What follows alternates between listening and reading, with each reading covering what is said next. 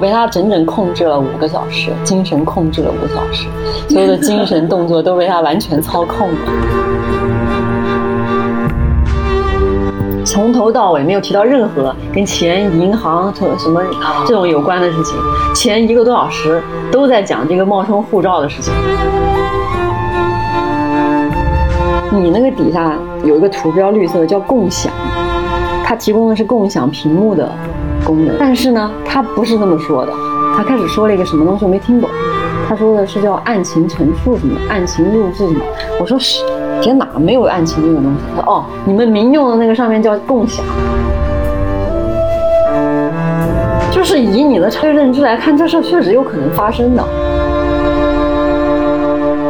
他说：“你现在知道这个事情的严重性了吧？你一定要配合我们，我们才帮你证明你的清白。”我那时候已经完全相信。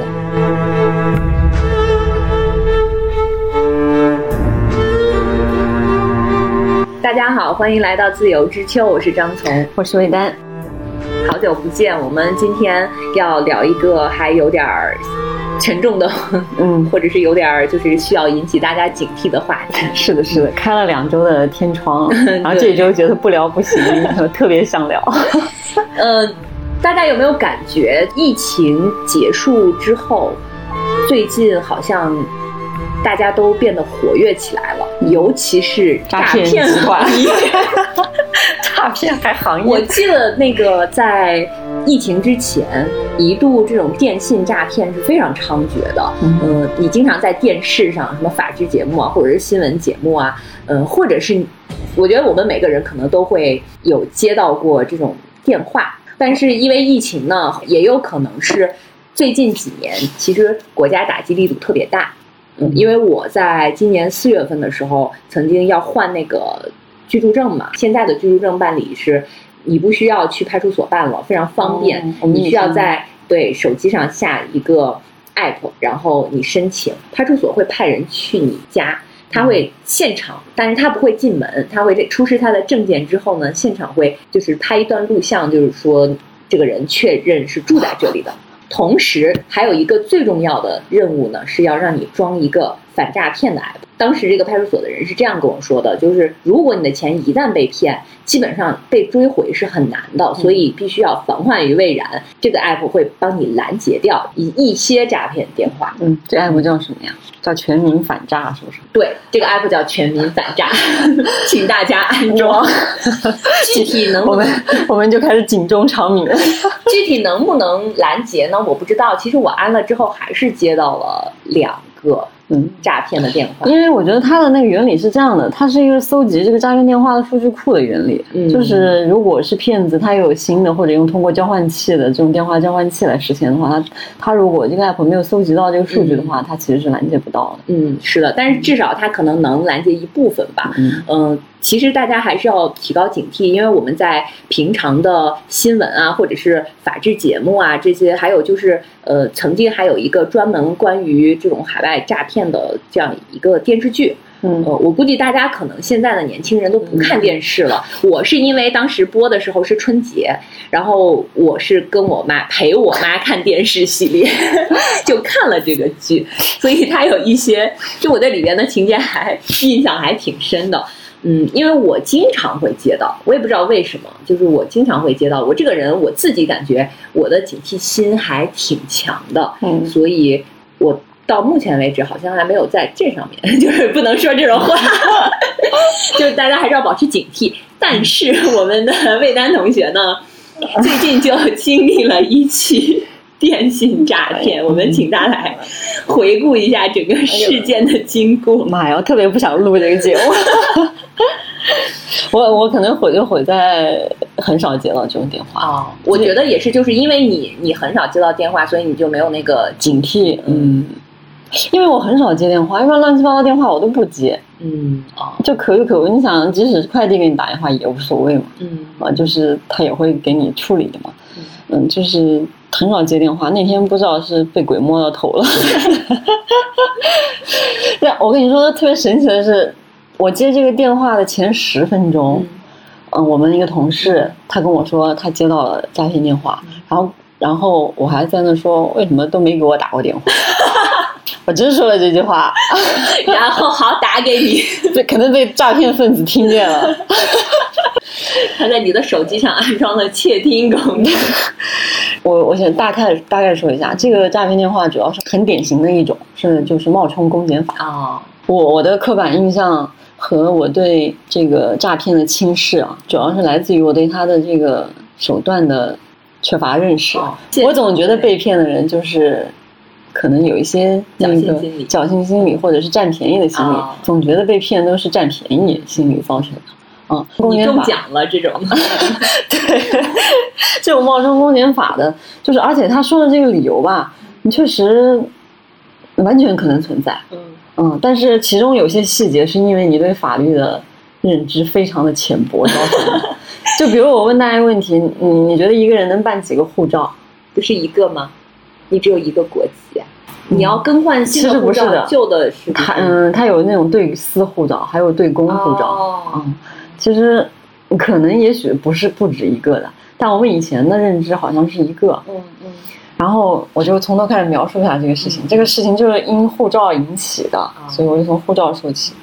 打过来的是一个显示境外号码的电话，照理说不应该接这种电话。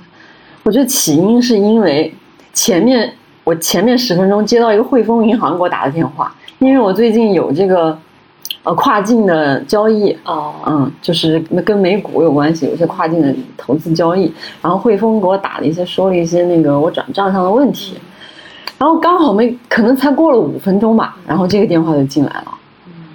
然后刚好又是他，他说他是北京市公安局户政科的人，哦，嗯但是但我想跟大家说，其实北京市公安局没有一个户政科的 这个部门，没有，嗯。嗯，可能有个叫户籍办公室，叫户籍什么的，嗯，没有户政科这个东西。他说的是，他说你是不是魏丹，嗯然后说你的身份证号码叭叭叭叭全部报一遍，嗯一位都没错，嗯全对。然后说你最近是不是在七月十五号从沈阳入境？我说从哪入境？他说沈阳。我说我这辈子都没去过沈阳。我刚开始的那个语气是很不耐烦的，就是我觉得莫名其妙，就是很蔑视的那种语气。然后他就说，嗯，你是从越南飞飞往那个沈阳国什么国际机场的？然后我说我这我这辈子都没有去过越南，也没有去过沈阳。然后他听我的语气很不屑嘛，然后他就变得特别的严肃。哦，嗯，这是一种心理战术。对他绝对是这个心理战术第一招就开始了。嗯嗯，因为他觉得你对他很不屑，嗯他就变成那种特别严厉的电视里面那种公检法的语气。电视里，电视剧里的。他说，他说，他就不停的重复你的名字，叫你的名字。我觉得这也是其中一个方法。嗯一般人被叫叫名字之后，都会有一种那种，嗯，是吧？对，就是你你妈你妈批评你的时候才会叫全名。老师批评你的时候才会叫你全名，你你就有一种那种恐惧的心理。对对对对，他就说，嗯，他说你要不在两小时内把这个问题处理清楚了。嗯有，因为有人冒拿着你的护照，因为身份证信息报案的假护照，他把护照号也告诉你，说 E 巴拉巴拉巴拉护照号，其实我自己都记不住。其实我的护照号根本不是 E 开头的，哦，嗯，它有很多有几种字母开头的，嗯。然后我说这个肯定不是，他说那你的身份证信息被泄露了，你必须马上让那个因为管辖范围的原因，你必须让那个沈阳市局出具一个证明到北京市局这边来，我们网上可以查询之后，你才可以证明你的清白，不然，啊，他就开始威胁你。这个结果就是两小时后我们看不到这个结果，你的身份证就会被冻结，就用不了。哦，但我觉得可能根本没有身份证冻结这个对呀，操作。对啊，嗯你当时就信了。嗯，我真的被他威胁到了，震慑到了。我之前在影视剧啊，或者是那个就是关于反诈骗的一些宣宣传的一些途径，好像真的看到过，他们完全就跟你描述的一模一样。而且我也接到过这种电话，我是已经到了威胁的那个没有话术了。我是这样的，就是我翻了一下我我的微博，突然发现我今年三月份接到过这样一个电话，他也说我是北京市公安局某某，但是现在我已经记不清了，就是我是什么北京市公安局什么什么什么部门的，说你的那个护照是就是也是被人冒用了，从哪里入境，就跟你描述的是一模一样的。我当时已经马上就知道他是骗子了，嗯然后我就跟他说我没有护照，嗯我就把电话挂掉了。然后我就把这当做一个段子发到了微博上，因为那一天我应该说我没有身份证。就是虽然我们俩在说的时候觉得嘻嘻哈哈的，嗯还挺挺那个的，但是真的遇到这件事情的时候，当没有人给你建议，你自己独自可能也有的人，其实他叫这个电话，他是在家里。嗯我经常会在。就是这个时候就看出来，你一定要看电视，你知道吗？不要不看电视。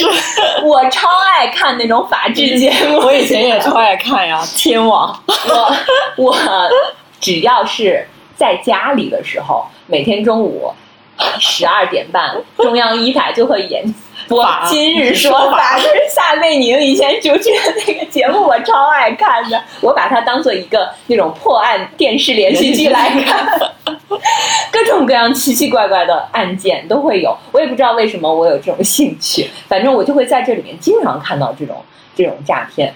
我以前很爱看。，对，就是那个时候我看的时候吧，就很多人他其实是就是警察已经发现这个人受骗了，他可能正在跟这个骗你的人通话，然后派出所的警察要赶紧去这个人家，一般这个人他是独自在家的，就他周围其实是没有人可以给他一些参考意见或者是帮他支招什么的，就很容易被骗。所以其实别看我们现在回忆起来很。很觉得很轻松，好像在讲一个笑话。但是嗯其实当你一个人独处的时候，特别是我觉得像我们这种就是常年独居的女性，一个人待着时间比较长的话，我觉得还是要有一些警惕性的。嗯，但可是我不是一个人在家，我是在上班的时候，所以我没有回来办公室跟大家宣扬这个事情 我。我其实事后隐约好像听到你在跟别的同事在、别的同事也听见了，对，就是我在打电话说护照，他们都听见了。对，是的，我听见你在跟那个 遭受 另外一个诈骗同事提隐约提到了什么银行和那些词，但是我因为当时我我被工作牵扯到经历，就是我没有第一时间，我当时心里想说你不是被骗了吧？然后但是因为那个时候我就就是全部都在工作中，我就没有及时的跟你说话，所以所以当你在跟我说这个事情的时候，我也有一点后怕，就是我一下反应过来。嗯，这个我觉得就是大家一定要多跟你周围的人沟通，遇到什么事情就不要自己藏在心里，有任何事情你一定要说出来，哪怕就是并不期待别人给你意见，就是你可能说出来。也许就你至少你个人的情绪就是能，你你哪怕你把这件事情描述一下，也许你可能就反应过来嗯有，有什么问题。是，我觉得这些他们的话术都是非常的精准，嗯能试探到你的心里的。嗯我刚刚其实说的是可能前 十分之一的时间啊，大家不要震惊。我我被这件事，当时他是四点多钟打来的第一个电话，我被这件事一直牵扯到晚上九点钟。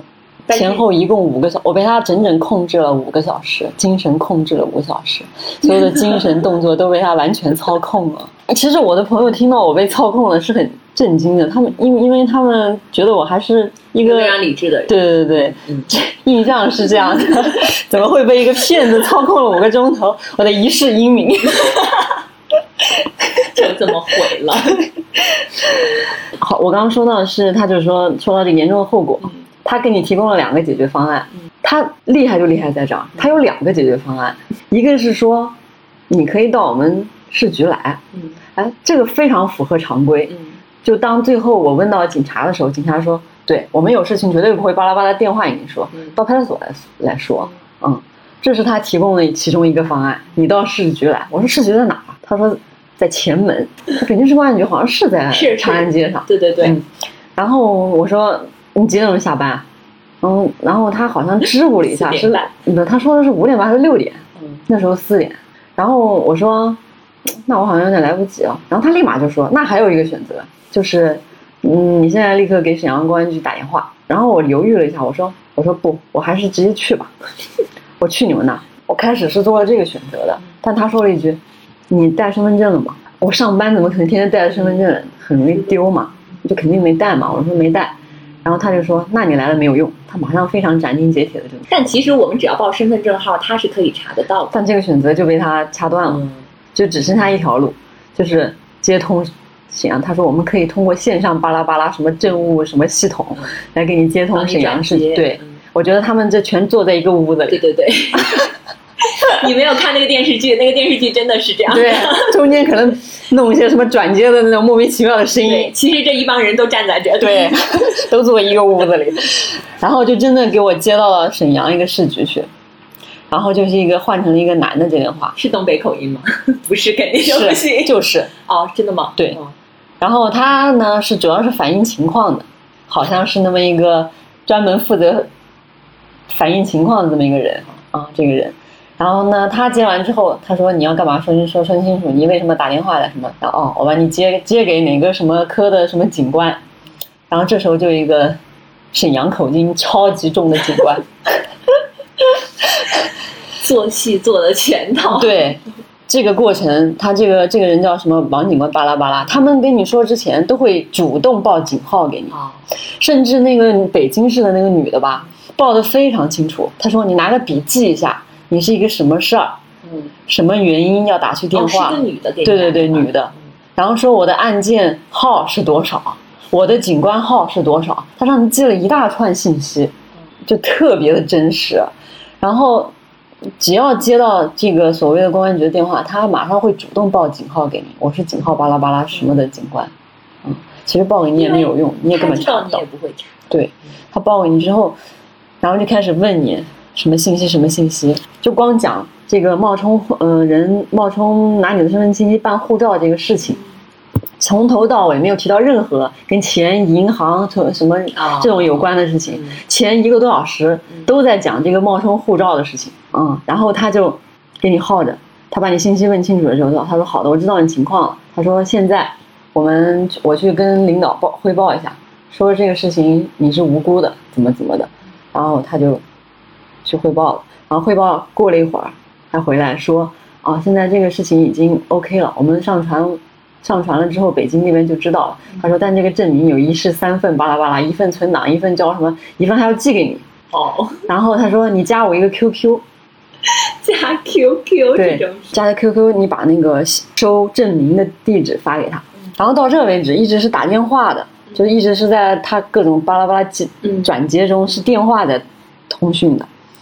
然后这个事情搞完之后，他说：“哦，我们的那个检察员查回来说，这个案确实没事，跟你没什么关系。”然后忽然他话话锋一转说：“你还你身上怎么还挂着另外一个案子？” 然后这个时候就不通过电话了。他说：“你有飞书吗哇，现在都骗子都开始用飞书了？”。嗯，因为他你你你知道为什么吗？他说你你打开飞书，然后加入会议，他报告你一个会议号，哦，然后进去，然后说点那个，他说的特别有细节。你那个底下有一个图标绿色的叫共享，嗯它提供的是共享屏幕的功能，哦，但是呢，他不是这么说的。他说哦，你们民用的是叫共享，他开始说了一个什么东西我没听懂。嗯，他说的是叫案情陈述什么，案情录制什么。我说是，这哪没有案情这个东西？他说哦，你们民用的那个上面叫共享。好像感觉他用的是一个什么对官方使用的或者是内部使用的。然后他的头像是一个是一个国徽，然后你就他就开始监视你的屏幕了。他第一步，他说我们现在在说非常严重的事情，嗯不能有任何打扰。他让你找一个，他说我我觉得你旁边有人走来走去，我不在院子里嘛，嗯你找一个安静的地方。他就怕别人提醒我。嗯，是的，嗯，还有一个就是，他说现在这个事情非常的严重，嗯，要严肃一点处理。嗯他说一步一步指导你把来电那个关掉，禁止呼入，哦，然后那个微信退出。这个来电关掉就是真正的警察可能能够拦截，他会给你打电话提醒你，他让你关掉就是拦截掉这个部分。嗯，这个我在电视剧里看到过。对对，然后微信也退出，对，他就通过共享屏幕，他让你操作这些事情，然后才开始说你身上这个案子，嗯，然后然后他说的是个啥案子？又犯了什么？他还给这人编了一个名字，就是主犯叫王红，什么巴拉巴拉洗钱案吧，哦，就是黑钱洗白的这么一个案子。然后他说，他一开始就是震慑你，他说你知道这个案子有多严重吗？你知道什么叫洗钱吗？我真的不知道。他问你什么？你知道什么叫涉案嫌疑人吗？他就不停的威慑你，嗯然后他说，嗯，这个王红查获他的时候，他说他现在在沈阳在押。他说查获他的时候，甚至他身上有两百多张银行卡，都是用不同的身份证信息办的。嗯然后据他所供呢，嗯，你你魏丹，他又说你的名字，不停的说你的名字，说嗯，你是为了提供这个身份信息服务，然后嗯有拿到这个黑钱的一部分的，说前后总共给你打了二十六点八万，然后然后我刚开始还觉得那种情绪是，就有点震惊，有点不屑的那种感觉。我说，我说，我有人给我打三十万，我咋不知道？早知道我花了，我还还我刚开始还有还有这种情绪，对。然后他就知道你可能不太严肃认真这种，他又开始威胁你，就跟我刚开始接那个女的电话似的。我说什么什么东西，就很不耐烦。所以你的情绪是这种的，就是你是因为没有意识到这个问题的严重性，还是什么？我是我是觉得很荒谬，就是你是觉得清者自清？对对对对对，我就觉得这是很荒谬但你。其实还是相信他是真的警察的。我就觉得这事儿有可能发生，哦，就是我可能有可能我的是，因为我觉得是确实身份证信息满天飞，是的，是的。你到谁手里都不意外。你你在所有的那个什么注册 app 的啊对呀时候，你可能都会要让你填。他还教育我呢，你知道吗？他说：“你现在知道身份证信息外泄有多严重了吧？以后身份证复印件上都要写着啊，干什大就么用？干什么用，其他无效什么的。”他教育我呢，变相普及了法律知识。他还 给我，你说吧，我谢谢你。你说你信不信吧？他说：“你说你说这个身份证信息造成的后果有多严重？就是以你的常识认知来看，这事儿确实有可能发生的。嗯，他要是编个离谱的事儿，你还真是吧？是的你你觉得谁的信息现在不是满天飞呢？现在都完全没办法避免这个事情。他让他说你回忆你的身份证信息都办了哪些什么网站，哪些什么开户？我说这谁回忆得起来啊？我说天天都在填这些东西。然后他说，嗯，你现在这个情况很严重，你不要嬉那个嬉皮笑脸的，要严肃一点。然后他说。那个，嗯，万一他就跟你讲结果，然后他又用这种结果来威胁你。他说：“那你就是，嗯，严重的情况下，我就是要到沈阳市局来做笔录，什么交代清楚什么东西。”他说：“嗯，你要是不能澄清这个事情的话，可能对你的什么什么生活啊、工作都会造成影响。嗯但我当然很怕了，我一个守法公民，就是对生工作肯定是我生活最重要的事情，对吧？我肯定特别怕影，特别特别怕影响工作。当时就有点紧张了。其实他说这些东西的时候紧张，而且他不停的强调我们这是二级国家保密案件。我很怀疑国家有没有保密案件。然后他说，因为涉及肯定涉及内部交易，他说涉及一些什么官官相护啊这种官商勾结，你厉害了，所以是二级保密案件，你们涉案人员过多。他说你也是涉案嫌疑人，嗯，又重复一遍，你知不知道什么是涉案嫌疑人？嫌疑人就是没有定罪啊，我只是有嫌疑而已。嗯你干嘛要对我这样 他说：“你能不能看你的这个态度和你能不能证明表证明证明你自己是清白的？”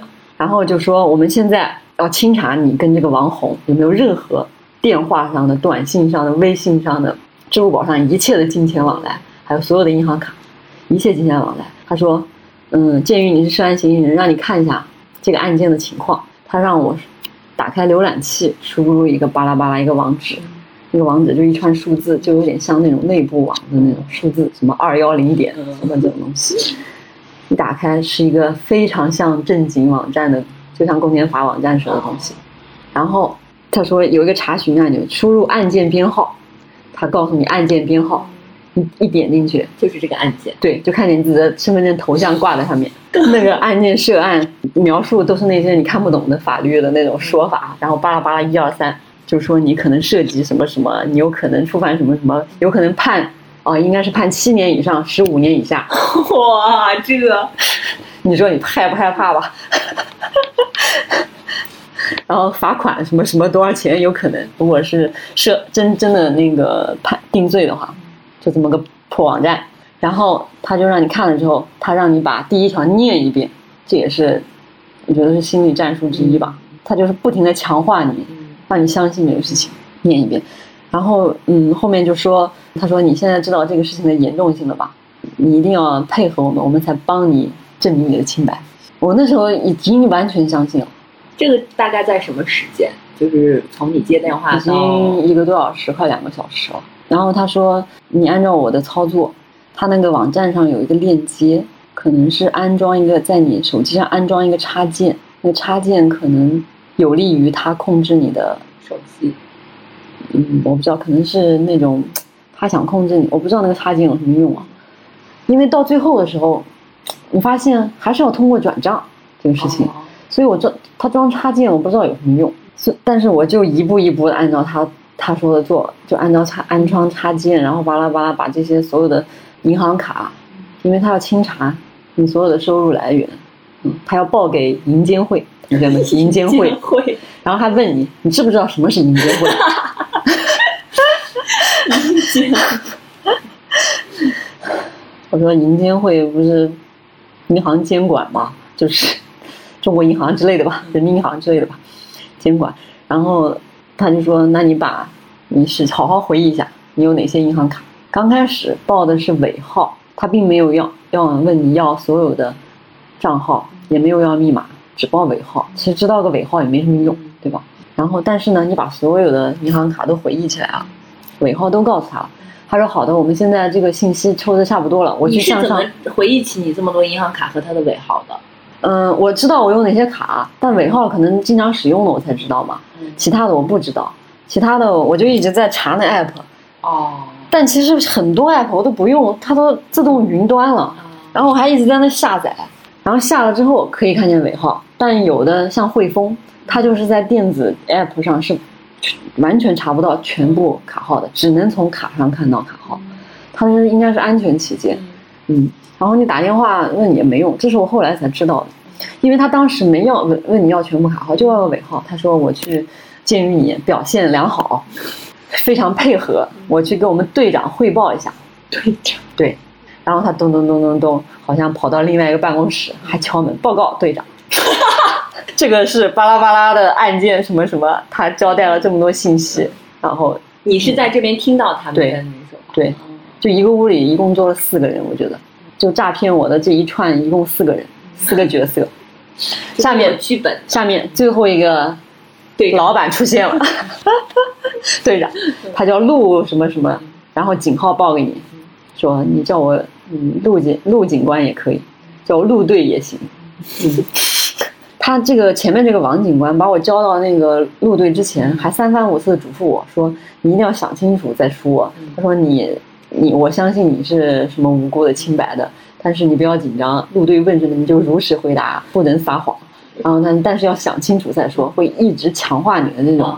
然后到了他那儿，他就简单问你一些前面那个重复的东西，再强化一遍。他说：“那行，你前面有一些基础资料，我们下来下面来录入一些详细资料，还是在他这个网站旁边有几个浮动的窗口，上面有有三个国，对，都是三个国徽。第三个国徽叫资金清算，你点进去就是一个页面，那个页面让你填银行卡号。”身份证号、手机号、卡片密码、登录密码，全部填一遍。所有的银行卡，对我刚开始只填得出来三四张、四五张，尤其是有些，你比如说绑到支付宝上的也能看见，看全部卡号啊。但我其实经常用的就两张卡，其他的有些那个 app 我的密码也忘了，我也进不去。然后在楼下大概登记卡号啊，问这些乱七八糟的，又搞了一个小时。那时候六点半了，从四点钟搞到六点半了，因为汇丰的卡了很久，可能卡了半个小时。然后我手机一直从满格电打到快没电了，我说我快没电了，他说那你去借个充电宝。他说你在走动的时候有人的时候就不要叫我陆警官了，叫我陆哥。我借了个充电宝，然后还给期间还给那个汇丰客服打了个电话，我说我想知道整个卡片的。你们给汇丰客服打电话，你们之间的通话是关掉的吗？我不知道关不关掉，因为我跟他是飞书在通话。哦。然后确实查不到卡号，只能看卡号。然后他，然后陆哥就说：“要不魏丹你回家吧。”然后我说：“好吧，那我回家了。”然后我就问他：“那我说，那我回家的途中，飞书还要开着吗？”呢？他说：“嗯，开着。”我说：“那共享屏幕要关吗？”他说：“最好别关。”他说：“中间信号不好断掉，你就立刻进进会议就好。我说你把会议号记录一下，因为我坐地铁一直断，然后就一直连一直连。”这两个小时，他说那我就静音不说话了，但是你不要断开啊，就一直连着。我回家，你想我要一个半小时嘛，就一直开着，开着通话跟共享屏幕，所以我在干嘛他都看得见，但我也没干嘛，我就在看电子书。然后一个半小时我到家了，还没到，刚出地铁，他他就开始说话，他说：“魏丹，你到家了吗？”然后我说：“还没有，大概十分钟吧，六点半，八点钟到家的。”然后到家了，我就开始翻箱倒柜的找卡，那些我不记得卡号的。然后，我就开始一张一张输，然后有些卡我甚至都不记得，是我以前在上学的时候在南京办的，还有兴业银行什么巴拉巴拉的，这反正都没钱的，嗯，所以这些卡你其实都没有消掉，没有，你都一直带着，嗯，就是没有没有用了之后吧，你就觉得消不消的其实也没什么没什么关系。我觉得这个地方可以提醒大家，就是你没有用的卡还是要就是消掉比较好，是的，是的，还是销户吧。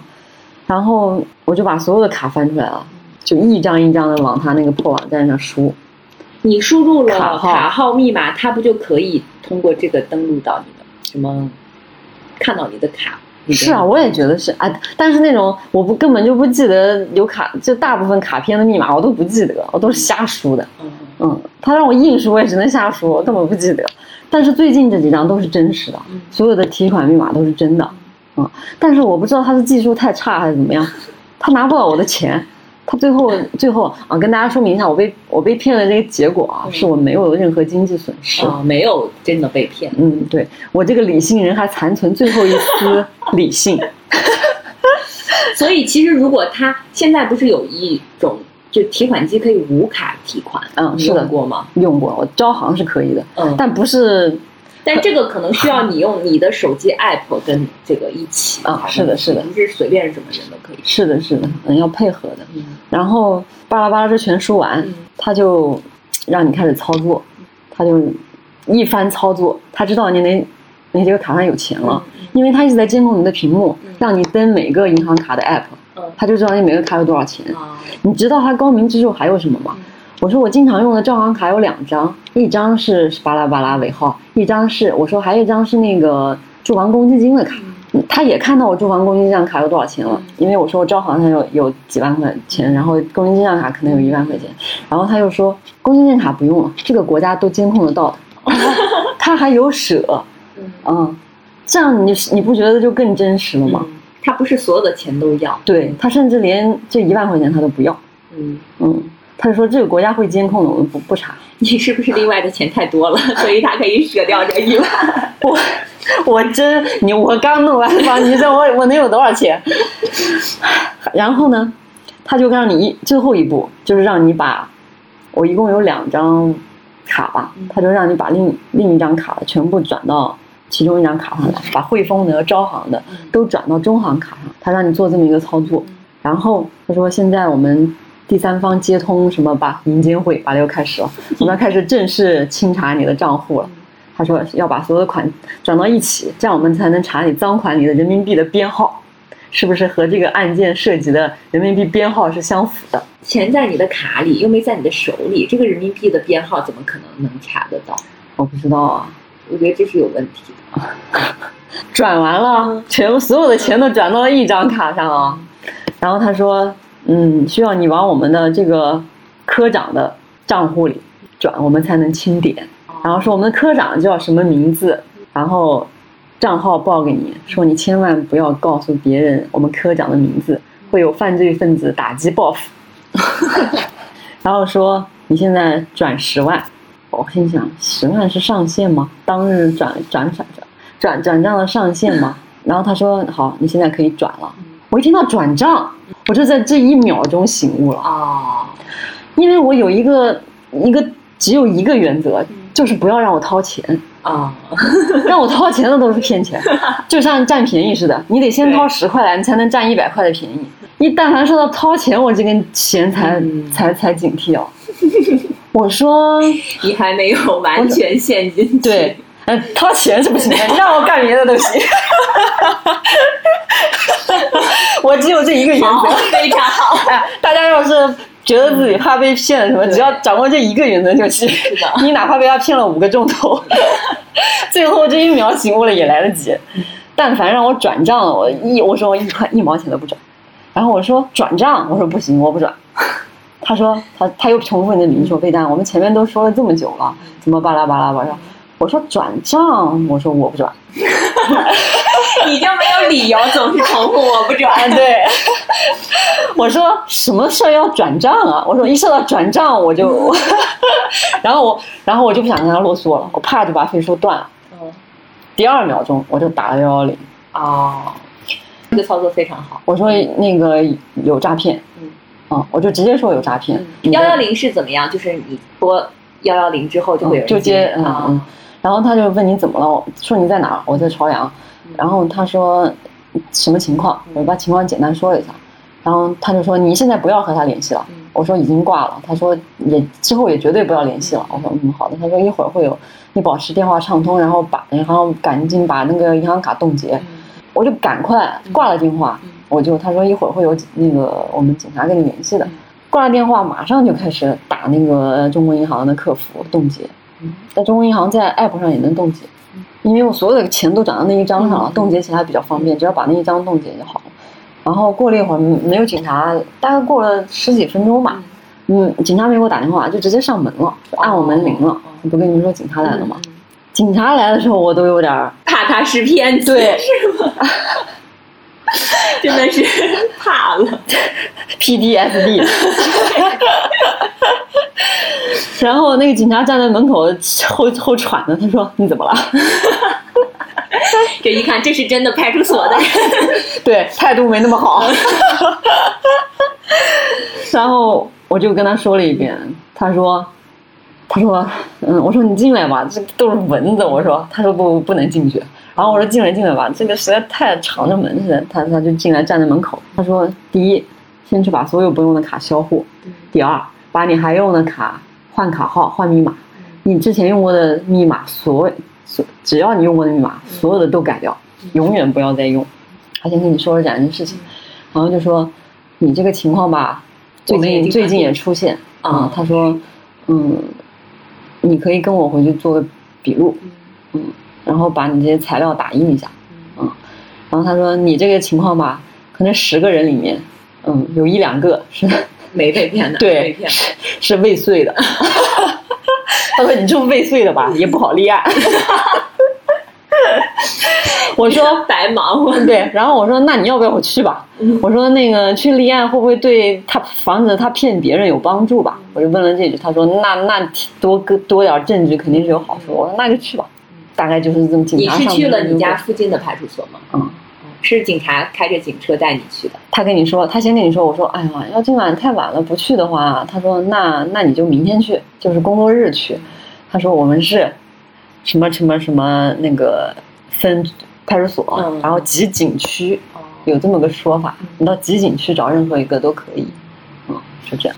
哎呀，警察感觉他也经常接这种案子，他也见怪不怪了。是的，嗯，所以就，哎呀，所以这你碰到这种其实也没办法。嗯嗯，尤其是你未遂，那那更，他说顶多就算治安案件，哦算不上刑事案件，嗯，就很快就就就说完了。去了之后，你就把事情从头到尾描述了一遍，对吗？嗯他有中间会问你问题吗？对，就跟他在这问我的差不多，啊，嗯，他觉得有人记录一下，然后那些什么 QQ 的截图啊，什么各种各种截图，网站的截图啊，这种是证据嘛。但其实我觉得，哎，很难追到他们。是的，因为我当时那个派出所的人上门的时候，他就跟我说，你的钱被骗了，就很难追回来的。嗯，所以其实还是要防患于未然。但是那天真的这种感受实在是很难描述，就是很久很久都没办法平静下来。你会觉得有些后怕吗？嗯，一个是一半是后怕的情绪，一半是当时被他恐吓的情绪。就你摊上这个事儿了，会影响你的生活。就你觉得这事儿好像在你的逻辑里是可能发生的，因为我们现在就是太容易你的身份信息被泄露。就我想知道是不是可能，就是他拿着你的身份证信息去办护照，办护照得本人。那我都得本人啊！你说那个银行也得本人呀？是啊，银行也得本人。但是你要是银行柜员勾结的话，就你也没办法呀，是吧？你电视上的那个案件不是也说过那种银行跟跟这种洗钱的勾结，然后办那种银行卡给他们洗嘛？其实也是有可能的。但是我觉得护照这种，就我觉得，就我觉得他们找的这种点吧，可能是真的是真实发生过的。嗯。也有可能是这样的，就是大部分人其实是不知道的，但是影视作品可能会有描述，嗯，可能你受到了一些影响，觉得哦，我也没看过这种影视作品，哎，我看的多了，是不是也不大好？这就是他找的这种事情，完全是在你的逻辑里、可能性里的，嗯，你要是这种八竿子打不着的，你也也不会信，嗯。我最近接到的两起诈骗呢，是他明确的知道我在什么时间在淘宝上买了什么东西。对啊，像这种很真的很容易知道。对，然后这个人呢就说我是支付宝的什么售后中心，大概是这样一个部门。就是我们最近接到了很多关于这个产品的投诉，我们查到了它确实有问题，问题质量问题。他说了那个牌子，说了那个牌子。之后呢，我我就知道我确实是买过的两次。第一次呢是他说你有没有那个用到？呃，第一次他直接没有问我说你有没有出问题，他只是说我们接到了投诉，他有问题，我们已经把它查封了。嗯，我们要那个，但是因为这里面有理赔，或者是有那个你买了之后我们要赔给你钱，退给你钱。嗯，说你需要那个怎么怎么需要我来指导你操作。是。然后我当时就。觉得不对，我说，那你退钱的话，你就我怎么付的，你原路返回就可以了。嗯，然后他这个时候他就开始，他说，他又重复了一遍，他说我们那个这个东西被投诉了，然后我们需要我我是什么什么部门，我需要把这个钱赔给你，需要理赔，不是那个就是讲大家说的对对对退钱。他说我要把这个钱赔给你，但是我都没有问他，我当时就很不耐烦，嗯，然后我就那个说。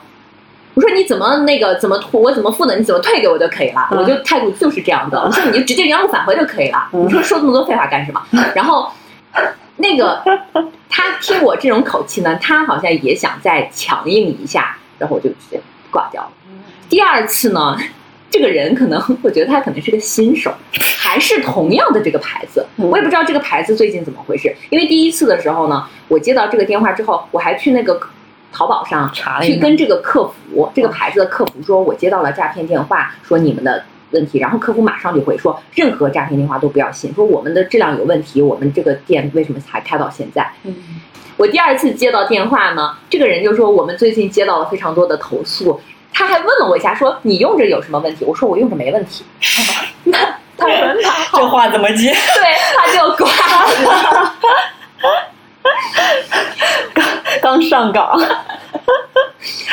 跟可能培训没培训好，因为我觉得这些诈骗分子他们之间肯定是有剧本的，他有非常详细的剧本。对我那个就是感觉每一句话都是写好。是的，写好之后，他可能还会有说各种可能，对对方怎么反应，你要怎么对应对。有一些人可能就是他已经是那种。经常骗别人，他有经验了，他就很容易随机应变。可能像我遇到的那个，他可能 剧本没有写。嗯，我觉得可能就是因为大家在疫情期间沉寂了这么久，可能都需要行业都需要复苏，就这种违法犯罪的行业也又开始冒头了。嗯，我以前确实没有没有接到过。嗯，所以就是还是要。嗯，平时提高警惕。大概的骗法，我们总结一下，就是遇到过的或者是听说过的，除了今天魏丹遇到的这种公检法，冒充公检法，还有就是那种你淘宝买的东西太清晰的说出来的这种，还需要就是给你退钱，但是需要你先提供什么东西。我估计，如果我当时说你你退给我吧，我占小便宜，嗯，反正我用完了，我也不知道怎么样，那你退给我，他可能就是后面一系列的，就是要让你先转账，他再退给你。还有一种呢，就是冒充你的领导，你 们记得我也接到过这种电话，嗯就是一个那种中年油腻领男性的那冒充个啊？那个电话，他就会，哎，小张啊，那个我现在，嗯，就是你明天到我办公室来一趟，哦，然后你就会问你谁呀？他直接就这样说，你明天到我办公室来一趟。嗯。然后他这样说，因为每个人可能，如果我们大部分普通人，你肯定是有有上级的，嗯，或者是有一些什么比较 重要的领导的我们互联网公司领导没有办公室，然后就最大的领导都没有办公室。就会总是有一些人，他可能比如说是公务员或者是什么单位上的人 领导，然后你这个时候你就不敢问你是谁，嗯。就比如说在那种就是等级很严格的那种有上下级关系的时候，你对领导其实还是有一些尊敬的。你嗯。你想，你可能会这个时候会想，哎，他的声音像哪个领导，嗯，或者是嗯，你你可能担心就是会会得罪领导，然后有的人可能会你哪位，对对对，然后他就说：“我的声音你都听不出来吗？”啊，这个时候你就更不敢问了嗯。然后真的有的人可能就会因此上当受骗，就是可能他给你打了电话，你你说啊哦好的我去了，这种他就会呃这种我好像接到过，就是他一说，他们不说说我的领导，他说的是什么别的，然后我就说你谁啊？然后，然后他就说我的声音听不出来，我就挂了。哦对这种，这种我就肯定挂了，然后我最讨厌别人说这句话了。我谁的声音都听不出来。你耳朵有问题。对，然后有的人他真的会担心，然后他可能就会挂了，然后就会想，哎，那这是谁？我明天是不是要去？这个时候他可能要再给你来一次电话，再给你来一次电话，就说，他说我现在在哪儿哪儿，我可能遇到了点麻烦，你给我转点钱。真的有人会上当，嗯这是我我们可能经常会遇到的一些。嗯，但是还是想起那个底线，一定要去借钱吧。那我再要特别特别好的，就是张女士问我借钱，我都会立刻，她哪怕她让我借两百块钱，我都会打个电话过去。是的，就我们经常就是我也是会经常有，比如说朋友之间临时，哎，我微信里钱不够了，我正好要买个什么东西，说你赶紧给我发个红包，然后我回头还你这样子的。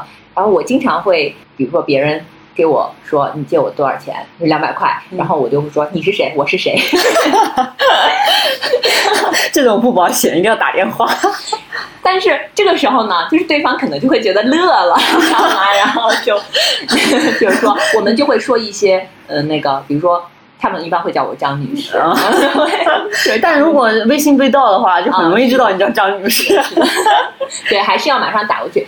好几次，我妈说你把你的身份证号发过来，就在微信上，因为我妈有的时候在她单位上办一些什么事情，比如说领独生子女费。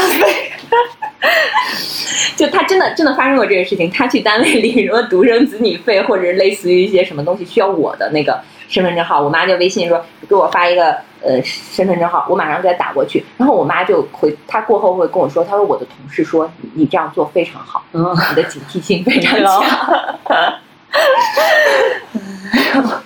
对，这个我可能不会，只要让我掏钱，我才会。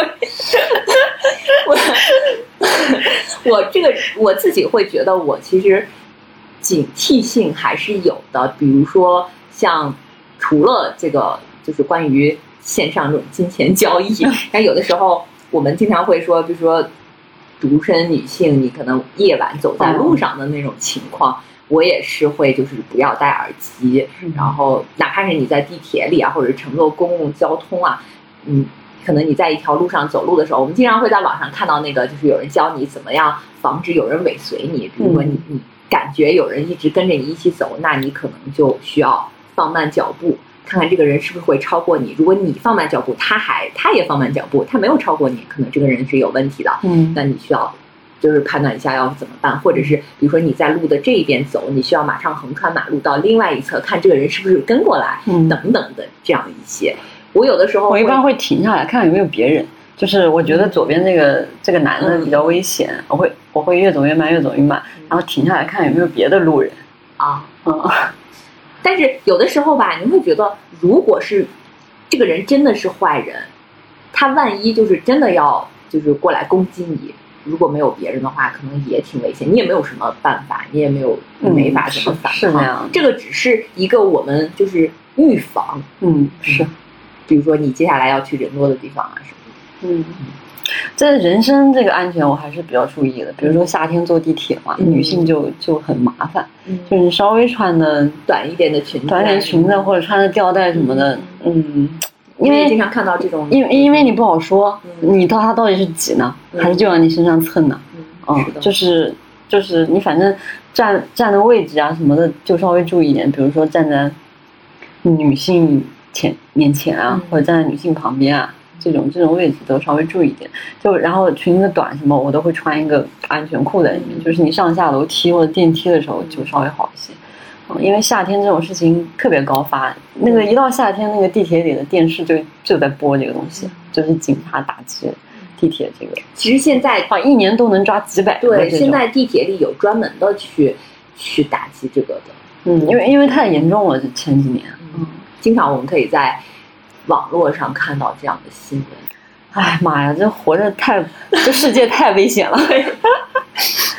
嗯，其实我总体来说，我还是一个，嗯，警惕心可能没有张女士强，就是对对某些事情这样说，也许吓一跳。还是一个比较大拉拉的个性，就所以也算是给我个人警钟长鸣。然后我也把这个案例分享出来，让大家做借鉴吧。嗯，其实。现在打击电信诈骗还挺严的，就比如说派出所的人会让你安装这个，而且我安装了之后，后来最近不是我听我的那个同事说，不是要打疫苗嘛，嗯，公司会组织你集中到一个什么体育馆或者是什么地方打疫苗，打的时候呢，大家都在排队，嗯，这个时候派出所的人就来了，来推广他的 APP，对，就是。这个地方人最多呀，是吧？他们还会搞一些那种，就是呃拉新福利，对对对，宣传好，就是有一些好的政策，比如说他会找两个特别帅的特警，全副武装，扛着枪站在那儿，就装这个 A P P 就可以免费跟他们合影。无语，我在网上看到过这个，人家拉新是送东西，他们是送帅哥。我的同事他们去打疫苗的时候回来说，真的有这个，就是真的是有那个，不是不是合影，是真的有派出所的人去在这些排队的人里边，可能宣讲说你要安这个 APP。他们的 KPI 可能是全国多少亿人民在多长时间安上，全民反诈。对，全国的网民都要安装。谁让你们中国互联网整的太发达了？因为因为人家日本人都很拒绝这种网上支付嘛。啊，就是因为他们信用卡体系发展的比较好的国家，就是网络支付就，呃，没发没有发展的那么强强大，他们还是在用信用卡体系。但是信用卡也容易出事儿，就是我们经常会前几年看到那种新闻，就我们那时候还经常出国的时候，你在国外刷了卡，然后突然回来，这就诈骗的一种，对，可能，哎，骗术太多，防不胜防，可以就是。还是要再提高一些警惕。太难了，活着太累了。我我一直到第二天、第第三天，可能才情绪再稍微缓过来一点。对，因为每个人遇到这种事情，你可能都得缓个三天，因为你实在被他操控的太久了。你你会特别的懊恼，就是你你为什么会完完全全每一个动作都被他操控啊？嗯，我觉得其实你没有必要自责。你理解了什么叫 PUA？我从来没有理解过。嗯，这真的 PUA 啊？嗯，是的，是的。就是如果真的发生这种事情，我觉得不要自责，就这不是你的错，因为犯罪分子他们才是错的。你千万不要就是因为这件事情你怪自己怎么样，这是不对，就这这不是你应该去承担的这些。是，就像被被 PU 的人都会觉得起自己的不对。我我我的错主要是觉得我警惕性不够高吧，嗯，还是嗯，对，我觉得还是要多嗯，虽然互联网很发达，但是我们还是要多发展一些线下的友谊，嗯 多跟你真正身边的亲朋好友要多交流、多沟通。是的，在办公室接到电话，一定要回办公室去，广而告之。我还曾经就是接到过诈骗电话，然后这个电话我一接到，他一跟我说。我就说啊，快快，我接到诈骗电话了。然后电话那边那个人说：“你在说什么呢？” 说：“我怎么可能是诈骗电话？”那他挺淡定的。对啊。然后他自己先挂了。对我们，我觉得就是不要怕暴露你的弱点，就是跟你周围的人，嗯，不要怕暴露你的弱点。其实每个人都不是完美的人，是是，嗯，你暴露了，可能大家知道了，一方面是提醒了你旁边的人，这也是一件好事嘛。然后可能旁边的人可能也会来帮助你，嗯，避免发生这些事情。是的，是的，就是我们有共同进步了。对，这是我。亲身教训，嗯，所以我觉得其实，嗯，分享出来呢，可能能让自己的情绪变得平和一些，就不要再被这件事情牵扯了，嗯，影响影响你的生活啊或者工作，嗯，毕竟我们还有更多美好的事情等着你。嗯，这个万嗯不幸中的万幸是我我醒悟了，对我我把大家挂掉的那个诈骗电话后面的剧情都告诉大家了，我替大家体验了一下，嗯，所以就是大家就是还是挂掉吧，就不要亲身体验了。是的，是的。好的，我们嗯，今天就先对，分享到希望天下无贼，天下无诈。对，行，所以今天就到这里。好的。拜拜，嗯，拜拜。